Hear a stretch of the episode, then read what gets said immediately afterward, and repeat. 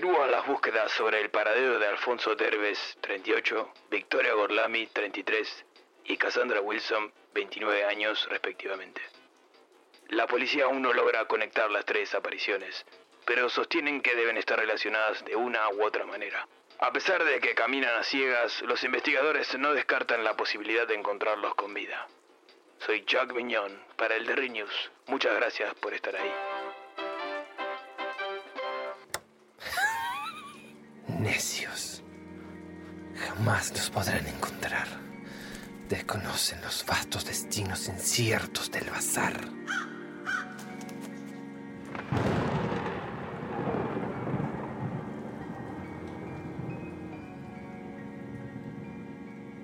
Bienvenidos a la segunda temporada del Bazar de los Tormentos.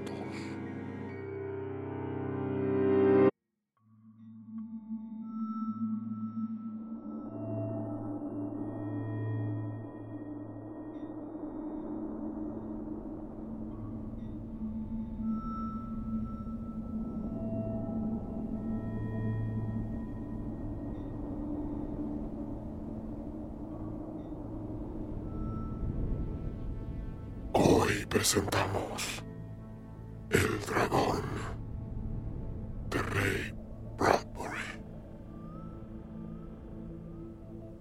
La noche soplaba en el escaso pasto del páramo.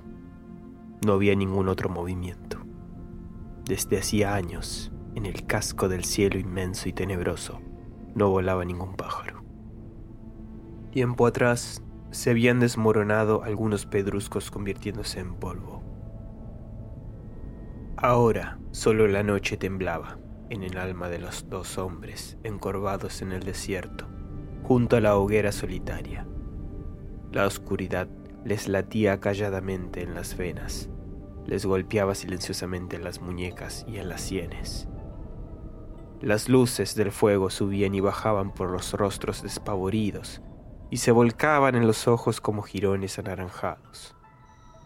Cada uno de los hombres espiaba la respiración débil y fría y los parpadeos del lagarto del otro. Al fin, uno de ellos atizó el fuego con la espada. No, idiota, nos delatarás. ¿Y qué importa? dijo el otro hombre. El dragón puede olernos a kilómetros de distancia. Dios, hace frío. Quisiera estar en el castillo. Es la muerte, no el sueño lo que buscamos. ¿Por qué? ¿Por qué? El dragón nunca entra en el pueblo. Cállate, tonto. Devora a los hombres que viajan solos desde nuestro pueblo al pueblo vecino. Que se los devore y que nos deje llegar a casa. Espera, escucha. Los dos hombres se quedaron quietos. Aguardaron largo tiempo, pero solo sintieron el temblor nervioso de la piel de los caballos, como tamboriles de terciopelo negro que repicaban en las argollas de plata de los estribos, suavemente, suavemente. Oh, El segundo hombre suspiró. qué tierra de pesadillas. Todo sucede aquí. Alguien apaga el sol. Es de noche. Y entonces... y entonces... Oh, Dios. Escucha. Dicen que este dragón tiene ojos de fuego y un aliento de gas blanquecino. Se le ve arder a través de los páramos oscuros. Corre echando rayos de azufre, quemando el pasto. Las ovejas, aterradas, enloquecen y mueren. Las mujeres dan a luz criaturas monstruosas. La furia del dragón es tan inmensa que los muros de las torres se conmueven y vuelven al polvo. Las víctimas, a la salida del sol, aparecen dispersas aquí y allá, sobre los cerros. ¿Cuántos caballeros, pregunto yo, habrán perseguido a este monstruo y habrán fracasado como fracasaremos también nosotros? Suficiente, te digo. Más que suficiente. Aquí está la desolación. Ni siquiera sé en qué año estamos. 900 años después de la Navidad. No, no. murmuró el segundo hombre, con los ojos cerrados. En este páramo no hay tiempo. Hay solo eternidad. Pienso a veces que si volviéramos atrás, el pueblo habría desaparecido. La gente no habría nacido todavía. Las cosas estarían cambiadas. Los castillos no tallados aún en las rocas. Los maderos no cortados aún en los bosques. No preguntes cómo sé. El páramo sabe y me lo dice. Y aquí estamos los dos, solos, en la comarca del dragón de fuego.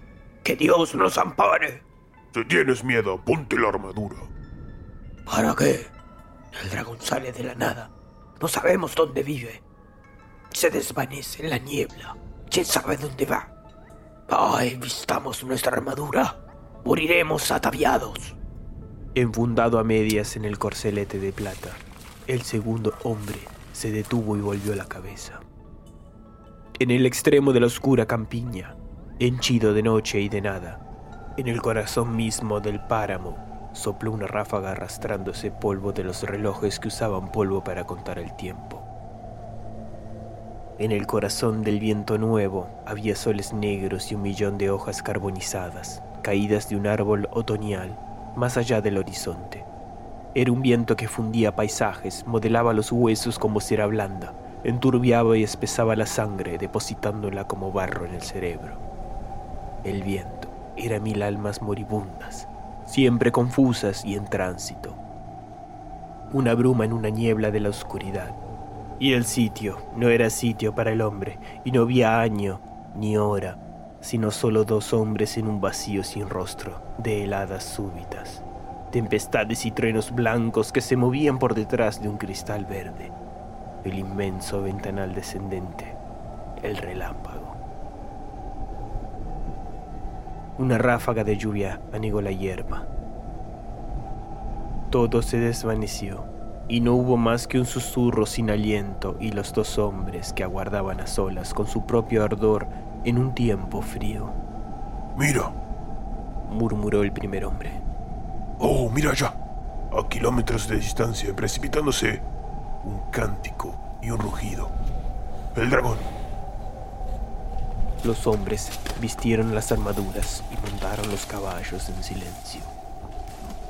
Un monstruoso ronquido quebró la medianoche desierta y el dragón, rugiendo, se acercó y se acercó todavía más.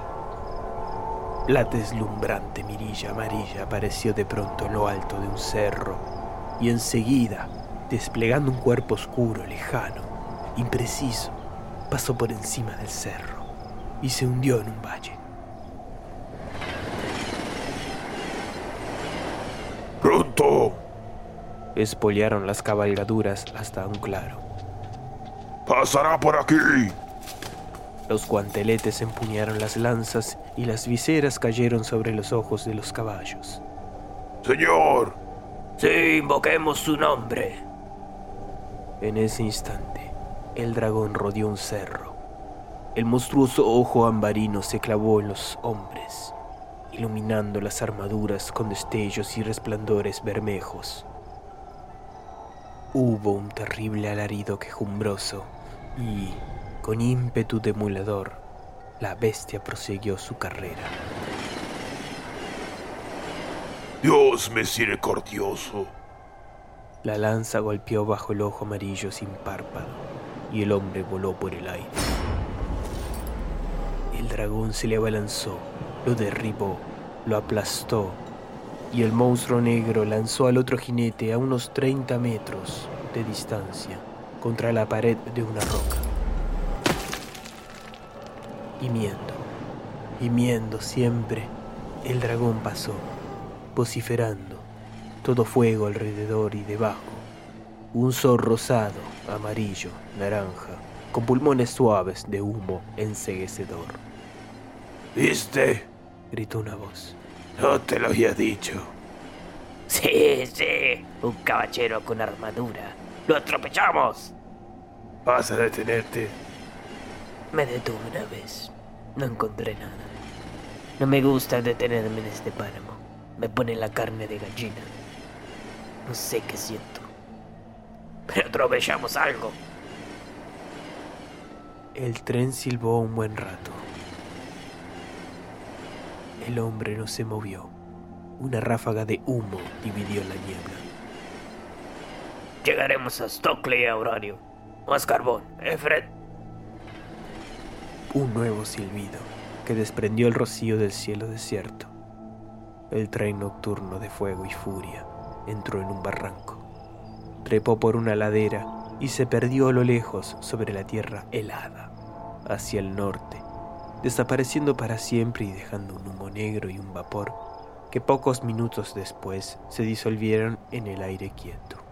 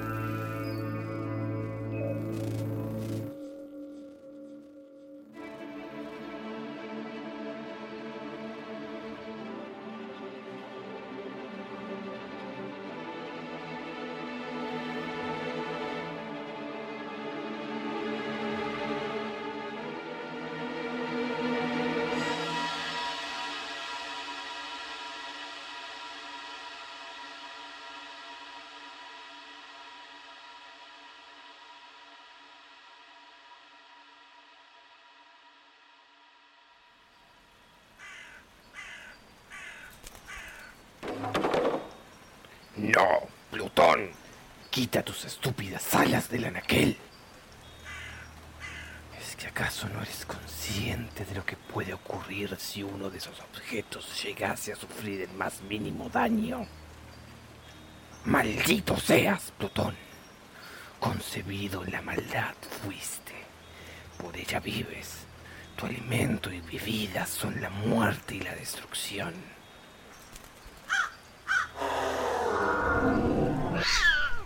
Y ahora vuelves a adoptar esa estúpida forma felina. ¿Acaso no aprendiste aquella lección que te costase vuestro ojo izquierdo?